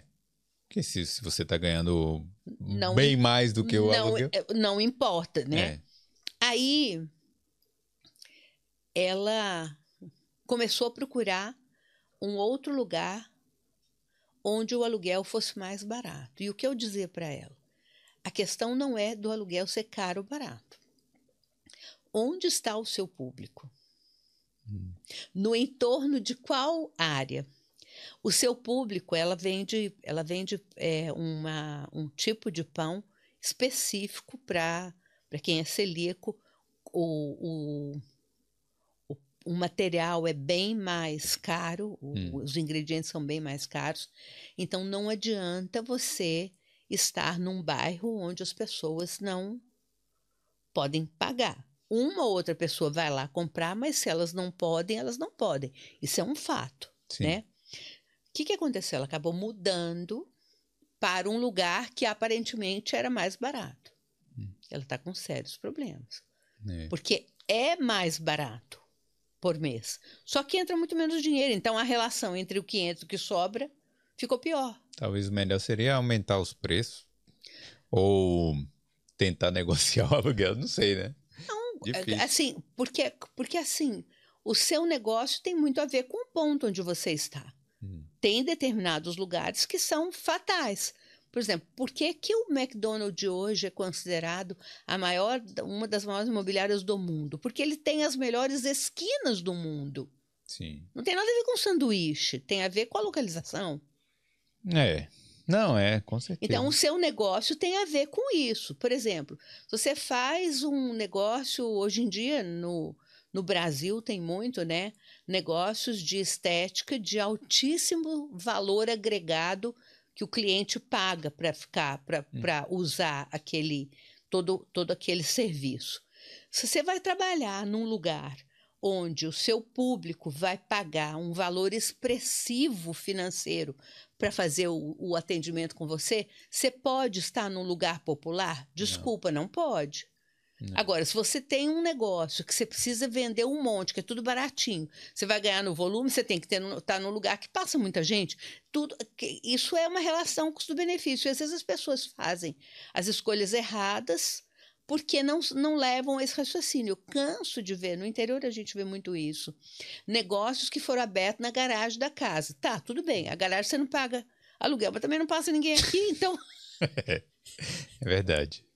O, esse negócio aqui poderia ser feito na garagem de casa, mas é, não são todos. Pois é, mas olha bem, o seu negócio, Uhum. o seu convidado tem interesse em estar Uhum. aqui. Então ele se desloca. Você fez uma coisa inteligente. Então, Você veio para um lugar onde era mais conveniente para você. Mas vamos supor que não fosse isso, fosse um outro tipo de negócio. Você é responsável pela escolha que você faz. É, E isso, certeza. isso é uma realidade, né? Por exemplo, é, olha, olha o que acontece, e isso acontece no mundo inteiro, né? Às vezes as pessoas é, trazem uma inovação de um negócio, como foi, por exemplo, na época do açaí, Hum, no, no Brasil e em outros lugares também, né? Aí vem um cara, abre uma loja de açaí. Aí um fala, ó, aquele cara tá ganhando muito dinheiro, vou abrir uma loja de açaí. Aí o outro fala também. Aí, de repente, um lugar que caberia pelo volume da população, duas, três lojas de açaí, tem 25. Sim. Quer dizer, ah, deu azar. Não, desculpa, não deu azar. Você quis pegar um atalho que já estava na cara é. Que não ia dar certo. Quantas pessoas você conhece assim, Felipe? Não, isso eu falo direto aqui no Boulder. Porque, olha só, a gente tem vários restaurantes brasileiros aqui. Uhum. Mas tem vários restaurantes brasileiros do mesmo segmento. Aí uma pessoa abre uma pizzaria, aí outra abre uma pizzaria formato brasileiro igual. Aí o outro abre um sushi. Aí daqui a pouco abre outro sushi brasileiro. Aí. E outra, tô falando só de comida. E o, o Brasil não. Pô, tem comida adoidado. Aí você pode, podia fazer uma comida de cada região aqui e, sim, e não ia sim. faltar cliente, certo? E então, assim, tem coisas, tem segmentos que as pessoas acabam insistindo na mesma coisa. E aí chega uma hora que um deles vai acabar morrendo ali. Lógico, lógico. Né? E, é, é, exatamente aí eu te pergunto: de quem que é a responsabilidade de ter sucesso no negócio? Hum. É, não foi você que escolheu fazer mais um restaurante que tem 519? Sim. Agora, é mais trabalhoso fazer um outro caminho é, inovar, né? que de inovar, de pesquisa, hum. porque no fundo Felipe, esses erros, eles muitas vezes eles acontecem por um certo comodismo das pessoas, hum. no sentido de deixa eu ver se eu pego um atalho e eu lá na frente eu saio melhor e não é, dificilmente acontece. E trabalhando aí com essa experiência em três países, né, fora ah. o Brasil, o que você vê algum negócio ou algum segmento que nós imigrantes a gente está deixando de olhar? Eu vejo, por exemplo, aí eu vou trazer um pouquinho da sardinha para o meu pão, né? É, eu vejo a odontologia como uma, uma oportunidade de negócio em qualquer país na Europa, hum. até pela forma como a gente, a gente aprende odontologia no Brasil, porque na Europa a odontologia é uma especialidade da medicina. Ou seja, você faz o curso de medicina e depois você faz dois anos de odontologia. Diferente do que é no Brasil, hum. você faz os cinco anos de odontologia. Então, eu acho que a gente tem uma qualificação profissional infinitamente melhor. Então, tem oportunidade. É um caminho longo? É, porque você tem que fazer a validação do, do diploma. Sim. Mas é um caminho que tem, eu acho que tem um terreno fértil hum. para trabalhar. Isso é um ponto que eu acho que é bem importante.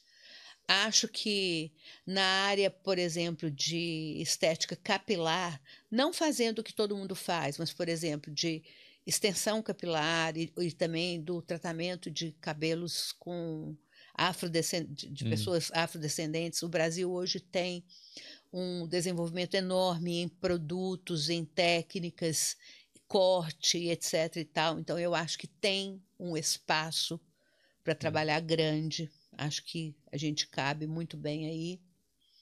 Na área de estética, principalmente a estética é, voltada para é, intervenções não não cirúrgicas, não invasivas, que a gente está bem adiantado também, então tem.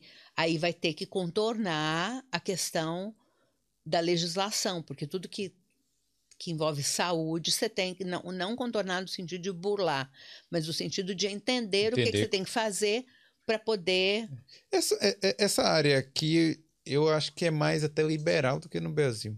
Menos eu, burocrática. Eu, eu, não sei. Não, eu estou falando também de, Verdadeiramente, de, achismo. Eu não assim. gosto de falar do que eu não conheço. Hum. E eu acho, aí eu estou falando também por uma experiência muito junto aos empreendedores.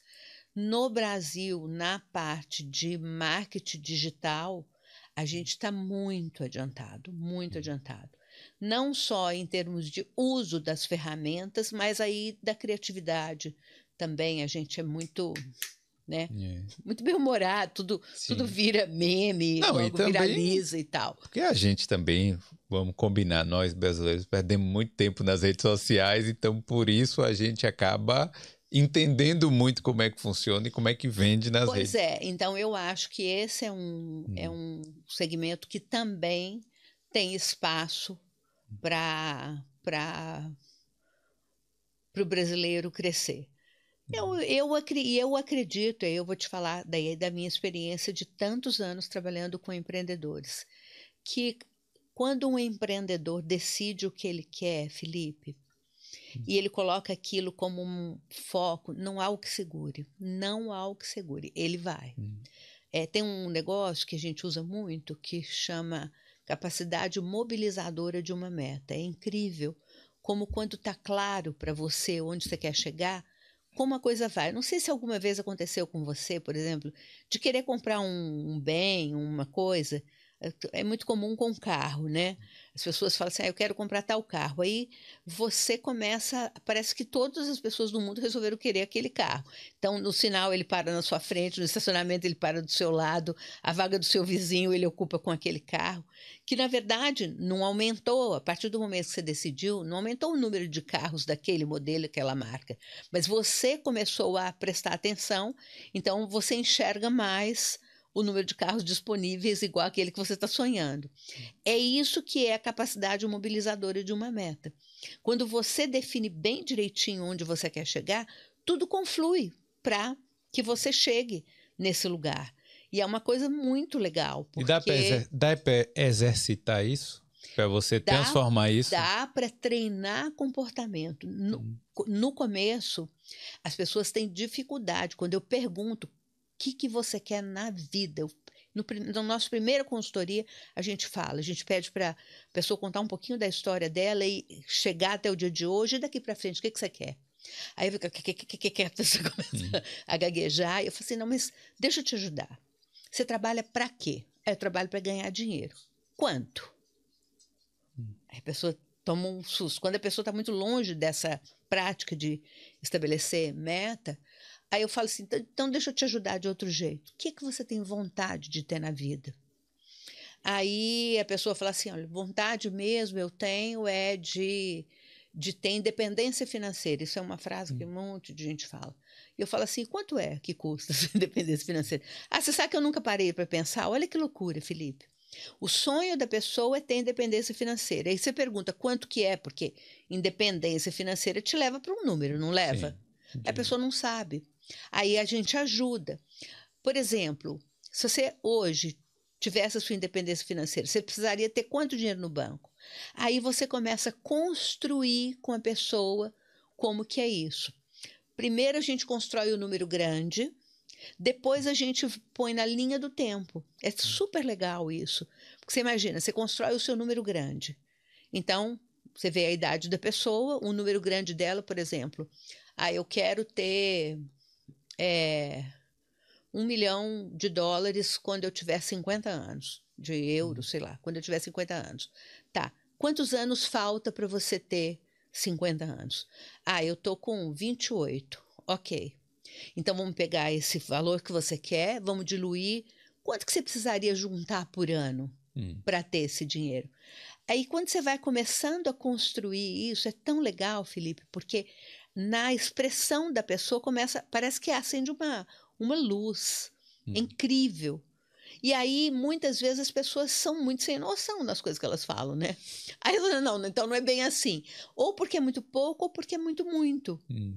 Outro dia mesmo aconteceu uma coisa tão engraçada. Eu fui dar um curso no interior de Minas, uma cidade muito no interior, muito. Pequenininha, 18 mil habitantes. É um outro curso que eu dou. E aí a gente estava falando de meta, de objetivo e tal, e a pessoa falou assim: ah, minha, meu sonho é ter uma, a, a, a, sede da minha indústria aqui. A indústria ela tem uma fábrica de semi-joia. Hum. Ah, que legal, você quer ter a sede? Tá. Você tem ideia de quanto que é que, que essa sede vai custar, ou pelo menos o tamanho da sede? Ela falou, ah, pelo menos uns mil metros quadrados. Eu falei assim, Mil? É. falei, é mil. Eu falei assim, mas amiga, Você tem ideia do que é mil metros quadrados? Aí eu perguntei, pessoal, qual que é o maior prédio que tem aqui na, na, na cidade? Ah, é o do supermercado. Quantos metros vocês acham? Tem uns 400 metros no máximo. Olha como as pessoas não têm noção, Felipe. Hum. Eu estou te falando uma coisa muito séria, porque pensa como é que você vai caminhar uma vida em direção a uma coisa que você não sabe o que, que é. É. Então a gente precisa ajudar as pessoas. Tem que parar para pensar, primeira Tem coisa. Tem que parar para pensar. É. Tem que parar para pensar. Em compensação, é tão legal. Porque quando você pega uma pessoa que sabe, uma vez eu também estava dando esse mesmo curso numa cidade do interiorzão. Fiz essa pergunta e um rapazinho, era o meu participante mais novo, 18 anos, nem é muito normal hum. ter curso para empreendedor com uma pessoa de 18 anos. Tá, levantou a mão. Beth, eu tenho um objetivo. Ah, que legal. Eu quero fazer carreira diplomata. Eu quero ser embaixador. Falei, opa, que bacana. E quando? Felipe, ele me contou que ele queria ser embaixador, que ele ia conseguir entrar para o Itamaraty com não sei quantos anos, que para ele entrar não sei quantos anos, ele tinha que ler não sei quantos livros. Para ele ler esses livros, ele tinha que ser é, tantos livros por mês ao longo de cinco anos, falar não sei quantas línguas, tá, tá, tá, tá, tá, tá. Ele tinha aquilo com uma clareza, com uma clareza. Anos depois, eu tive a felicidade de encontrar com ele, já fazendo padre Itamaraty. Assim, não é por acaso que ele chegou. É porque ele sabia onde é que Isso, queria. isso. E é uhum. muito legal. E eu costumo dizer para os meus clientes que, assim, todas as pessoas, Felipe, que você conhecer, que hoje você, Felipe, considera que elas têm sucesso, sejam elas pessoas públicas ou pessoas do seu, é, do seu conhecimento, é, e que você admira o lugar onde elas estão, você pode ter certeza que elas, antes do dia de hoje, elas já se viam naquele lugar. Hum. Elas escolheram estar naquele lugar. Não é por acaso. Não é por sorte.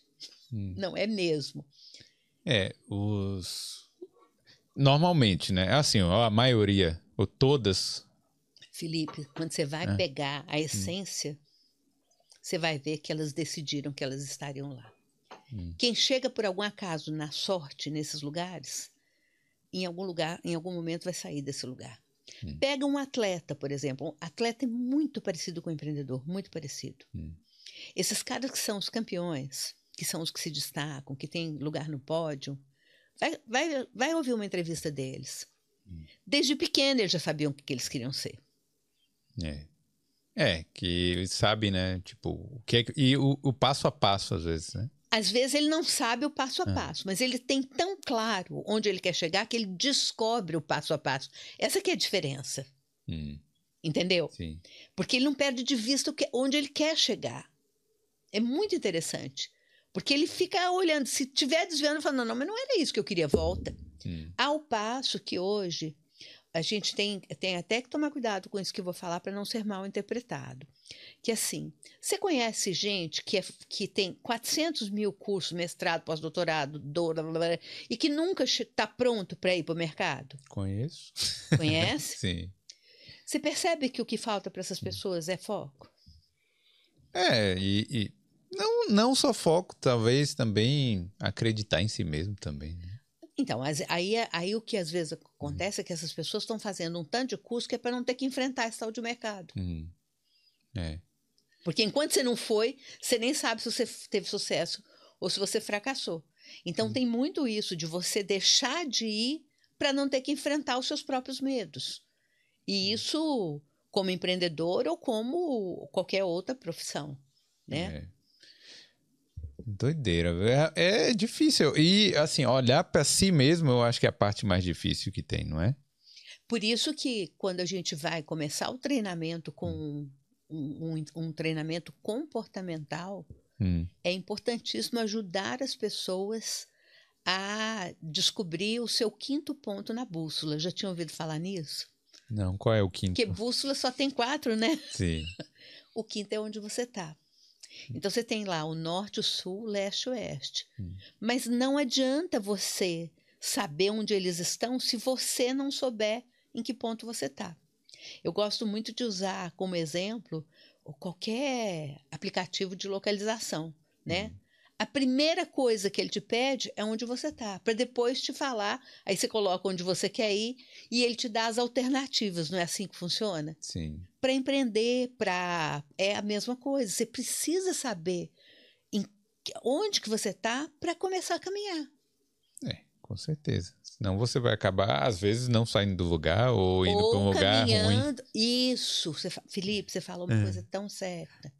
Porque eu falo assim, ó, quando a gente não define onde a gente quer chegar, a vida define. E aí o que, que acontece? A vida define onde o que, e você chega.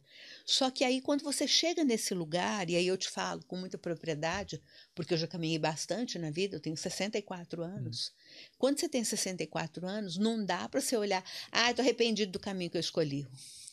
Porque o tempo que você tem para frente é menos do que o que você já caminhou. Então, olha a importância de você definir onde você quer chegar, para quando você estiver fazendo esse caminho, você apreciar a caminhada, a jornada, é o uhum. caminho que você escolheu.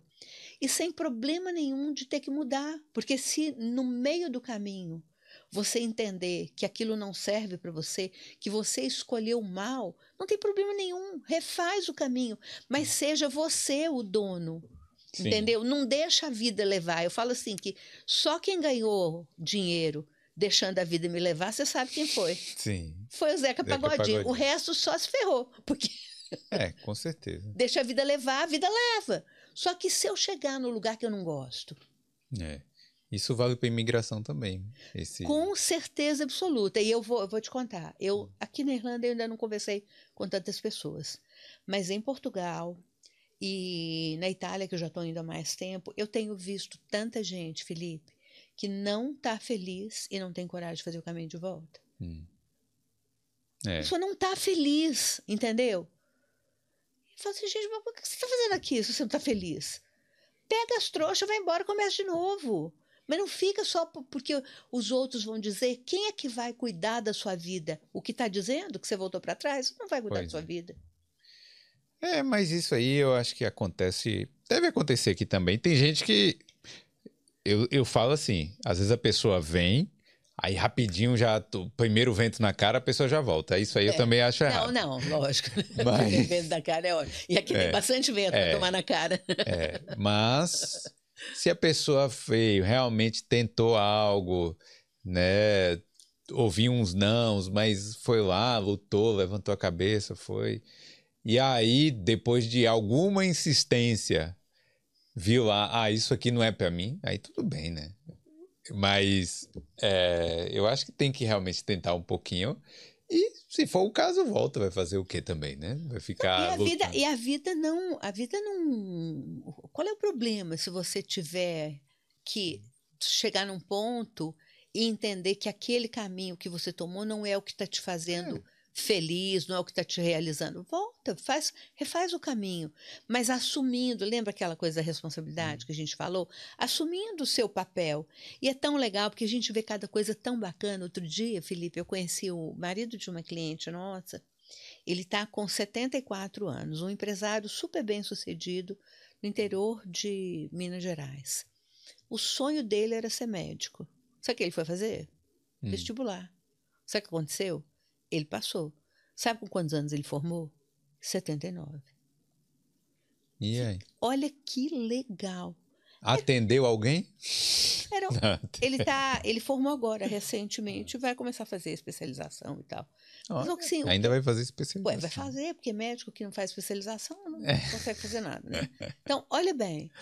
Ah. O que, que os outros têm a ver com isso? Nada, isso é um problema dele. Ele sonhou com isso ele conseguiu realizar nesse, naquele momento. Ok.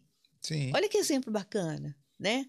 E não tem problema nenhum. Agora, o que que tem problema é você não decidir e depois ainda botar a culpa nos outros. Porque geralmente, Felipe, quem não decide sobre a sua própria vida encontra lá na frente alguém para culpar. Ah, porque eu fiquei aqui por causa da minha mulher, eu fiquei aqui por causa do é. meu pai, eu fiz aqui por causa da minha mãe, eu não fiz porque o meu sócio me deu o cano. Não, gente, não é assim, não.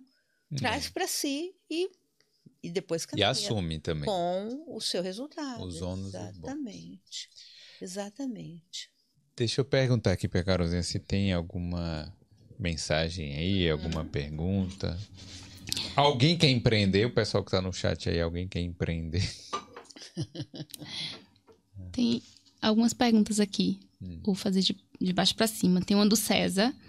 Ela, ele falando, Beth, minha maior dificuldade é separar o caixa da empresa das contas pessoais, principalmente porque eu uso itens pessoais para trabalhar. Uhum. Por exemplo, o carro. Como fazer essa separação de maneira saudável? Então, que bom que o César fez essa pergunta, porque o hum. primeiro passo para acertar já é ter essa consciência, né? Hum. Então, por exemplo, a questão do carro. Você pode atribuir o quanto tempo você gasta com o carro trabalhando e quanto tempo ou, você gasta com o carro para o seu uso pessoal. Faz uma regrinha de três, uma coisa simples, né? Hum. Se você até não quiser colocar o investimento do carro como trabalho, quiser pelo menos colocar o custo, mas você já começa a dividir, né? E eu falo assim, sabe, César, eu não sei se é o seu caso. Às vezes as pessoas falam assim, mas eu tenho que ter duas contas no banco, vai custar mais caro. Não, você só tem que ter disciplina. Hum. Você pode até, até ter uma conta só, mas o que, que é o maior um, um, a maior dificuldade é a pessoa, primeiro, ela fazer as contas de quanto de, quanto de fato ela gasta com ela. Então, como é que a gente faz? De um jeito simples. Ou pega no note do, do, celular e começa a anotar tudo que você gasta, né? Ou então num bloquinho de papel. Um aplicativo do banco. Um até, aplicativo, até. Do, do, jeito que for. Eu, por exemplo, eu pago tudo com cartão, tudo. Hum. É uma forma fácil de eu controlar o que, é que foi hum. de uma coisa, o que, é que foi de outra. Mas o que, que é importante? Você começar a separar desde já, hum. né? E, por exemplo, se você entender que você precisa. É muito, é muito comum, tem trabalhos que você precisa investir na sua vestimenta hum. por causa do trabalho. Defina uma, uma verba: olha, esta verba hum. é de roupa para trabalhar. E ok, Sim. não tem problema nenhum. Então, isso só do César ter essa preocupação, ele já está na frente de um monte de gente. E, e, agora, mas ter duas contas ajuda, viu? Eu acho que é o melhor dos mundos, a pessoa é. separar completamente. Mas às vezes tem gente que acha que isso vai ser um dificultador. Hum. O que é importante primeiro é separar. Se você puder fazê-lo em contas é, também separadas, melhor ainda. É. Aqui na Irlanda foi mais fácil eu abrir a conta business, do que estudo online, do que a pessoal. É. é, e hoje em dia tem tanta facilidade de ter as contas online, né? Que não, não precisa passar esse aperto, né? É. E aí, Carolzinha? Uh, o Natanael, ele fala boa tarde e pergunta: e quando saber que é a hora de parar, de mudar, se não está dando certo o projeto? Qual dica ela daria? E quanto tempo é necessário para saber que o empreendimento vai decolar? Natanael, a gente não tem uma receita de bolo, né? Assim, que é em quanto tempo vai decolar. Eu acho que é importante que quando a gente faz um projeto para um negócio, a gente tem que ter nesse projetinho, e não precisa ser um especialista, a gente mesmo consegue fazer, qual é o tempo que eu estou disposto a esperar para o negócio decolar. Então, assim, em média, a depender do negócio, as, a gente precisa começar a ter, o, pelo menos encontrar o ponto de equilíbrio do negócio, que é ele se pagar, né? É, todas as despesas, inclusive o próprio Prolabore, aí a partir de 18 meses, 24 meses, a depender do tamanho do negócio. Óbvio que tem negócios que o ponto de equilíbrio vai vir com três anos e meio, quatro anos, mas assim, negócios de pequeno porte, Normalmente, com 24 meses, eles podem começar a se pagar.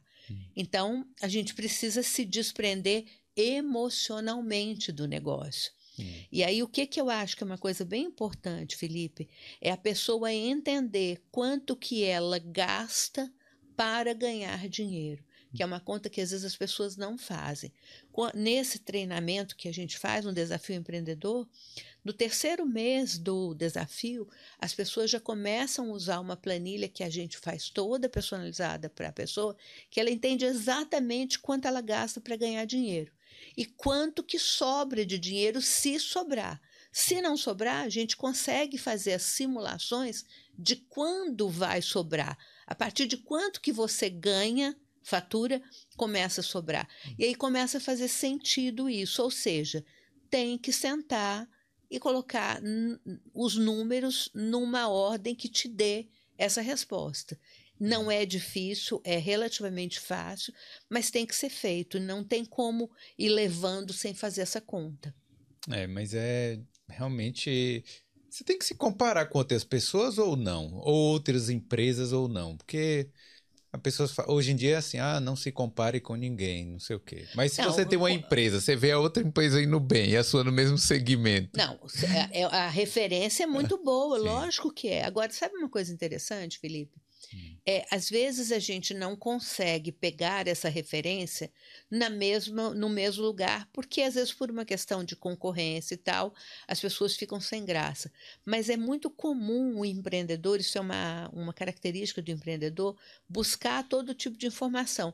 Então, se você não tem essa referência aqui, você pode ter numa outra cidade, num outro país, hum. porque os percentuais são muito parecidos. Hum. Em termos de do que custa, o que o seu custo variável é muito parecido. O que varia muito é o custo fixo, mas hum. o custo variável percentual é muito parecido de um lugar para o outro. Então, assim, a gente precisa entender se eu estou continuando naquele negócio porque eu não quero dar o braço a torcer hum. ou porque ele ainda não teve o tempo de, matu de maturação. Né? Sim. E isso, quem dá essa resposta não é um consultor, é a conta. É quando se coloca no, na planilha, ela te dá essa resposta. Não é intuitivo. É, é a matemática. É a matemática, exatamente. É uma ciência exata, essa daí. É a matemática. É. Não é fácil também, né? Porque realmente você fica meio apegado emocionalmente. Você fala, pô, eu coloquei tanto esforço para para fazer esse negócio crescer e tal, e não tá indo. Às vezes a pessoa muda alguma coisa e realmente o negócio cresce, né? Mas nem sempre. Por exemplo, sabe uma coisa que muitas vezes acontece, Felipe? As pessoas às vezes não sabem precificar hum. as coisas do negócio. Hum. Porque quando você compra por 100 e vende por 200, não quer dizer que ficou 100. Hum, aí nesse meio do caminho tem muita coisa. Então é preciso aprender a precificar. E aí é buscando informação, é fazendo curso, é contratando uma consultoria, mas tem hum. jeito de saber. Tem jeito sim. E aí, Carolzinha, tem mais alguma? Tem uma pergunta que eu acredito que não seja muito a área dela, mas eu vou fa fazer e ela pode responder. Hum. É o Murilo Santos. Ele fala como funciona o processo de visto para iniciar uma consultoria de tecnologia para quem não tem cidadania. É, de fato, eu não, hum. eu não sei responder isso. Não, você já viu alguém com a consultoria de tecnologia? Ah, vão roubar sua ideia, viu, Murilo? Aqui, não, consultoria em tecnologia, mas é difícil saber o que, que é isso também, né? O que, que ele vai falar. É, então deixa, né? Não é, não é a área dela. É. E tem uma, uma outra pergunta aqui do Natanael. Hum. É, quais são as partes positivas e negativas de empreender na visão dela? É, eu vejo é, mais partes positivas do que negativas, até pela minha própria profissão de origem, que a odontologia é uma profissão que a gente escolhe a independência, hum. né? Eu sou formada há 43 anos.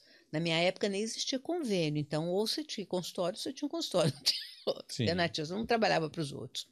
Mas qual que é a vantagem? Que eu acho. A vantagem é que você determina o caminho, o, o, o tamanho que você vai querer ter. Hum. Não é uma carreira que alguém vai te dar a oportunidade de crescer. Qual que é a desvantagem, né? Porque tudo na vida tem vantagem e desvantagem. Você é o responsável pelo ônus e pelo bônus, né? Se o seu negócio for bem, você decola. Se for mal, você pode quebrar. Então, ao passo que se você não se der bem num emprego, você troca de emprego e necessariamente não quebra, né? Então, eu, eu acho que empreender te, dá mais independência, que é o que você falou, para quem não gosta de ter patrão, mas o que eu vejo como independência, Felipe, é mais no sentido de eu me dou o direito de sonhar onde eu quero chegar e determinar onde eu quero chegar. Hum. Eu, o céu é o limite, né? Agora, é fácil, tá pronto, o caminho tá pronto. Não é fácil, não tá pronto. Mas é muito possível, muito possível. Mas todo mundo pode empreender, você acha? Não, não. Como nem todo mundo pode fazer o que você faz, nem todo mundo pode ser médico, nem pode, todo mundo pode ser policial. Não. Hum. tem, tem talento, né? Hum. Mas é, é possível aprender a empreender com sucesso? Perfeitamente possível, senão eu nem estaria aqui. Né? Se eu não acreditasse nisso, não faria sentido eu estar aqui. E você já lidou com pessoas assim que no início assim se fala, pô, essa pessoa não inicialmente não tem o perfil, mas acabou tipo aprendendo muito? Não, que, pessoas que aprenderam muito, sim. Hum. Mas eu já lidei com pessoas que, ao entender, ao se situar de fato é, dentro da empresa e de todas as coisas que ela teria que trazer para si como responsabilidade para empreender, desistiram de empreender. Eu conheço algumas. Assim, olha, eu estou vendo que isso não é para mim. Hum. Porque assim, é, tem pessoas que ficam mais confortáveis, e, e aí não está. Ninguém é melhor ou pior do que ninguém, as pessoas só são diferentes e a gente tem que ter essa noção. Tem pessoas que se sentem mais felizes, mais seguras, sabendo que no final do mês vão ter um dinheiro, sabendo que quando elas tiverem que tirar férias, alguém vai ficar pagando para elas tirarem férias. É, isso aí é bom mesmo. É bom. É uma maravilha. Então, só que tem pessoas que não conseguem abrir mão disso. Hum. Quando você começa a empreender, você está abrindo mão disso. Você não tem certeza que no final do mês você vai ter dinheiro para pagar você aquilo que num primeiro momento você gostaria de receber, né? Hum. Toda a responsabilidade de fazer aquela empresa é, é, acontecer está na sua mão. Você fez as escolhas. Se você empregar pessoas, no final do período aqui paga-se por semana, né? É, algumas empresas por mês. É. Né? Enfim, no, no, final do período que você combinou vai pagar, você vai ter que pagar com cliente ou sem cliente, com faturamento ou sem faturamento. Tem pessoas que não se adaptam com isso. E aí elas vão sofrer. E eu acho que a vida é muito curta para você sofrer. É, é verdade. É então, o, o trabalho tem que ser prazeroso. Uhum. Então, esta pessoa não é uma pessoa que está modelada para empreender. Agora, quem quer empreender e não sabe por onde começar, mas ele quer, ele tem certeza que ele vai ter o negócio dele, vai ser um negócio exitoso, esse tem toda a condição de aprender a empreender com sucesso. Total. É, não, mas essa questão aí de realmente você não ter o salário fixo ali no final do mês é, gera um pouquinho de ansiedade na pessoa. Eu não sei é. porque eu nunca tive. Então, eu, eu vou te falar. que eu, é. E é interessante, porque olha bem, o meu pai era dentista e minha mãe tinha uma loja. Ou seja, hum. na minha casa nunca existiu esse modelo de salário no final do mês jamais existiu. E nós sobrevivemos. Entendeu? Não, mas, mas até não é uma boa prática para o empreendedor, mesmo que não tenha um salário fixo, hum. retirar um salário fixo. Não, veja bem. Não, eu sei, eu tô. Todo, todo empreendedor tem que ter. O que hum. eu quero dizer é o seguinte: todo empreendedor tem que ter o seu prolabore. O prolabore é o nome que se dá ao salário do dono do negócio. Isso é um assunto. Sim, tá? sim. O que eu quero dizer é que a garantia que o seu empregador te dá, mesmo sem ter a garantia de que ele vai faturar, é que eu nunca tive isso na minha casa. Sim. Não precisa ir longe, Felipe. Veja o que aconteceu na pandemia. Sim. Quantas pessoas que estavam empregadas que continuaram recebendo salário? Quantas? E os empreendedores que fecharam as portas? É.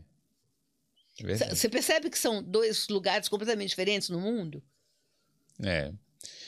É, e tipo, mas é assim mesmo, né? O empreendedor acho que assume o risco, assume as vitórias também e pode se dar muito bem, mas também. Com certeza. Olha, eu tenho um empreendedor em Belo Horizonte, que é um caso assim, que na pandemia foi tão bacana assim.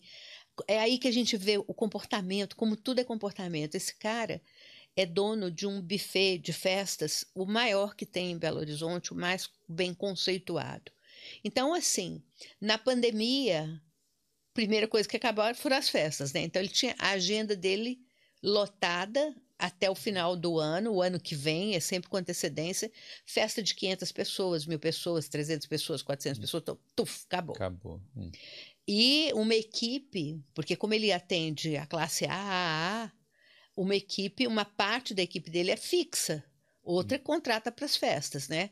Então, essa fixa é, uma, é, uma, é a nata de, hum. do pessoal que faz esse serviço.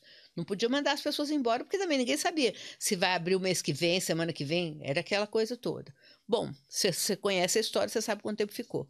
Esse cara, Felipe, ele começou a ir toda semana para o perfil do WhatsApp dele, falando o cardápio que ele ia entregar de comida gourmet, uma comida hum. maravilhosa, no final de semana. Pensa, o cara que é o dono do buffet que faz festa para mil pessoas, ele, ele fazendo vídeo de comida delivery. Hum. Olha, olha a, a capacidade de se reinventar com elegância, com autonomia e sem sem medo de ser feliz, entendeu? Não estou nem aí porque os outros estão falando, porque ele precisava manter aqueles funcionários que ele não podia deixar de, não podia mandar embora, não podia perder. Muito bem. Na primeira oportunidade que teve lá de abertura, que você lembra que abriu, fechou, abriu, fechou. No primeiro abril, estava assim de lugar para alugar, que todo mundo tinha fechado, entregue às lojas. Ele abriu um ponto para um bistrô, coisa que ele nunca teve, ele sempre hum. teve só o buffet de fazer festa. Hoje, no frigir dos ovos, ele continua, ele está com um delivery fortíssimo, voltou o buffet e ele agora tem dois, dois pontos. O que que ele fez, Felipe? mérito dele. Ele deu a volta por cima. Sabe o que, que ele estava pensando quando ele ia lá? Ele é meu amigo, pessoal. Quando ele ia lá no WhatsApp falar, ó, oh, o cardápio de hoje é bacalhau, não é? Você acha que ele estava ligando para o que os outros estavam pensando? Não. não. Ele não tirou o olho do objetivo dele. Essa empresa é uma empresa familiar, vinha dos pais dele. Quer dizer, eu não vou perder a minha empresa por causa da pandemia. Hum. Eu vou fazer ela sobreviver. A água batia aqui, ó. Lógico. Mas você põe pezinho, ela vem respira. de novo, você respira e passou. Agora, quantos que nesse período fecharam? É, muitos. E o que que modificou? Qual que era a diferença entre eles? Comportamento. Como eu me comporto diante das adversidades, como eu me comporto diante das minhas, dos meus problemas e como eu olho o meu objetivo. Eu não vou deixar que uma pandemia acabe com o meu negócio. E foi o que ele fez. É um negócio assim Tudo de arrepiar. se resume no comportamento, né? Sim. É. O pior é que sim. Ou o melhor é que sim, né? É. é, o bom é que a gente pode imprimir um comportamento que acaba. Perfeitamente. Né? É. Perfeitamente. Top. Então é isso, né? É, é isso, Carolzinha. Tem mais alguma pergunta?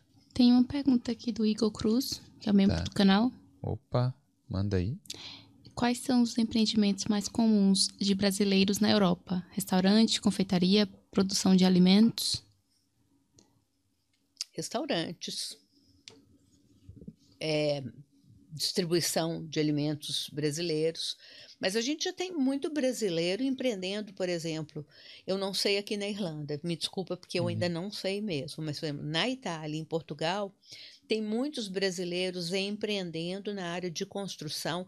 Quando eu falo empreender, é porque as pessoas montaram empresas. Uhum. Empresas de reforma, empresas de pintura, empresas de gesso, empresas uhum. de serralheria.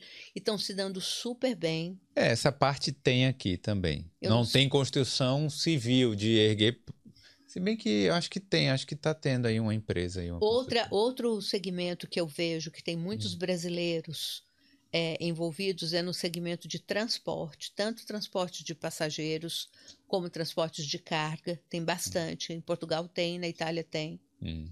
É, e nos segmentos que a gente já falou, de é, estética, é, segmento de estética e de é, estética e de salão hum. de beleza, que são coisas que não necessariamente estão juntos, né? É... Outra coisa que eu vi que tem em todos os lugares que eu achei super legal é na área do jiu-jitsu. Não sei se aqui tem também. Tem. Ah, aqui, aqui tem, tem umas 200 tem. academias. Tem isso, porque é um, é um esporte que, que tem o, o seu lugar, né? O DNA brasileiro, praticamente, do esporte. É, é. E eu acho que, assim, eu, eu não vejo um, um, um obstáculo de entrada dos brasileiros que têm competência para os negócios só pelo fato de serem brasileiros. Nem vejo Exceto isso. funerária. a funerária eu não sei, porque aqui fala, falou que é um negócio centenário. Mas assim, eu, eu, eu acho que é, esses, esses segmentos que eu falei são onde os brasileiros mais. E tem muito brasileiro daí aqui, né? Na área de TI, mas não empreendendo, né? Sim. Trabalhando para grandes empresas, né? É, mas tem gente por exemplo, que ajuda outros brasileiros né, a entrarem na área de TI, entendeu? Ou consultorias... Aí é na parte de recursos humanos, né? Não, é, é cursos de, de desenvolvimento e, ah, tá. e como fazer uma boa entrevista. Tem vários brasileiros fazendo é, serviço de currículo, LinkedIn, essas coisas, né? Consultoria de carreira, né? Então, tem vários brasileiros em várias áreas mesmo aqui. É, né? É, eu, eu acho que, como você mesmo falou, a, o funil de entrada está no próprio fato de você mudar de país. Hum. Né? Quando você ultrapassa essa barreira, você está muito mais é, bem preparado, como resiliência, para hum. ultrapassar as outras. Só não pode, nessa hora, entender que você tem que ter a mesma resiliência para empreender, né? E o que eu acho que, que precisa é as pessoas buscarem informações e fazer planejamento. Acho que essa é uma lacuna que ainda pode ser superada, sabe? Agora, sabe uma coisa que eu acho boa do empreendedor brasileiro aqui, ou do imigrante no geral? No geral. Que a gente se vê, a gente tem a informação do, das duas áreas. É verdade. Coisas que funcionam lá no Brasil que você fala, bom, olha, isso aqui fun pode funcionar pode dar aqui, certo hein? aqui. É, assim, não é garantia, né? Mas pode. Ou vice-versa também. Você tem o conhecimento daqui e fala, bom, isso aqui talvez no Brasil funcione. Lógico, lógico. Né? Eu acho que eu, e o que eu acho que é bacana é quando a pessoa não vem com arrogância, né? Hum. Que ou que sabe tudo ou que aqui ninguém sabe nada.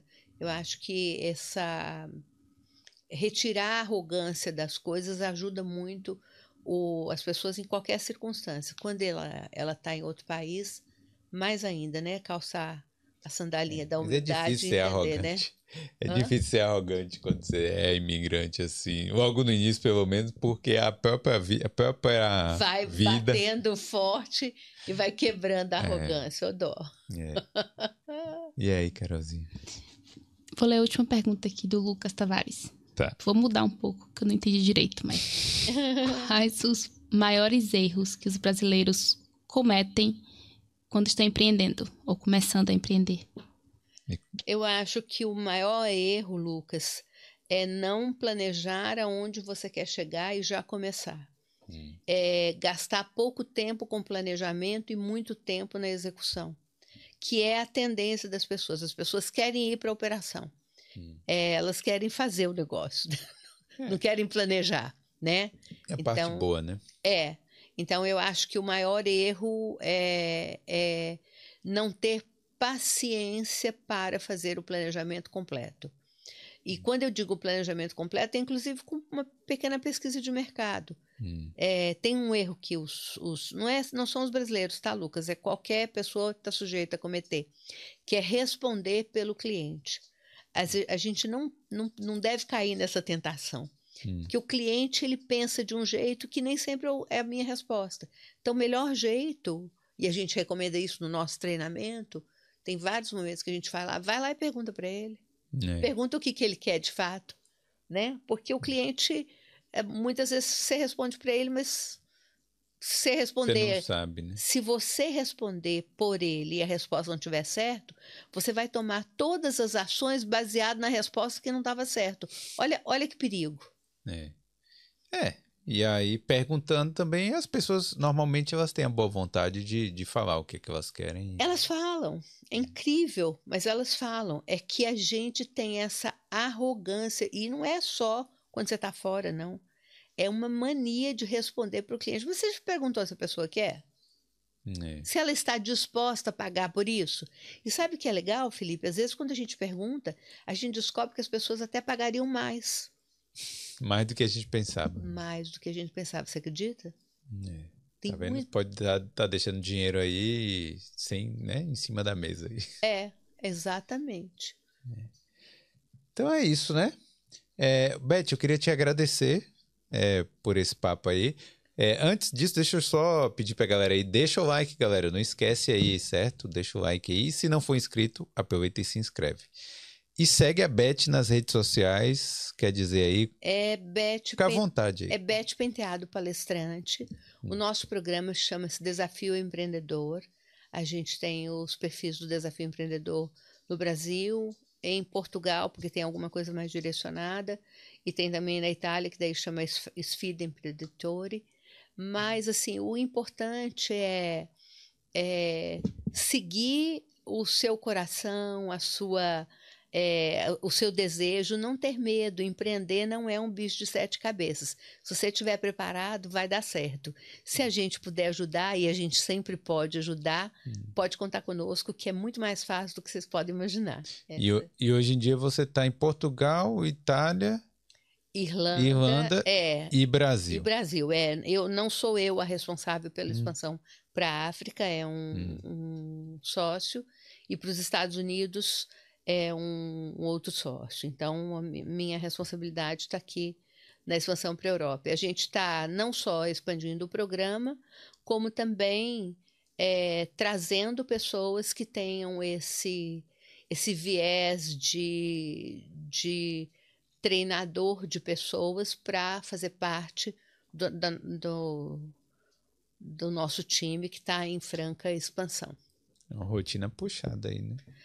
É, a minha rotina, não, a minha tendência não é continuar, isso é, óbvio, né? Eu tô, tenho uhum. o, o, meu, dentro do meu planejamento, tá, tá, tá chegando na época de deixar as pessoas seguirem. Mas você conhece alguma coisa, Felipe, que a gente colhe sem plantar? Não. Se você conhecer, você me conta, por favor. Então, é. é. é isso aí. Tá bom. É isso aí. Então, obrigado, Beth, Eu que agradeço. Obrigada, obrigada pela sua hum. pelo convite, obrigada pela sua audiência e eu espero de alguma forma ter ajudado aí as pessoas a esclarecerem alguns pontos. Com certeza ajudou. Aí Beth penteado e Felipe despenteado aqui. Então é isso. Valeu. Manda um tchau ali naquela câmera ali, naquela ali. Ali? Valeu. Tchau, gente. tchau. Obrigada.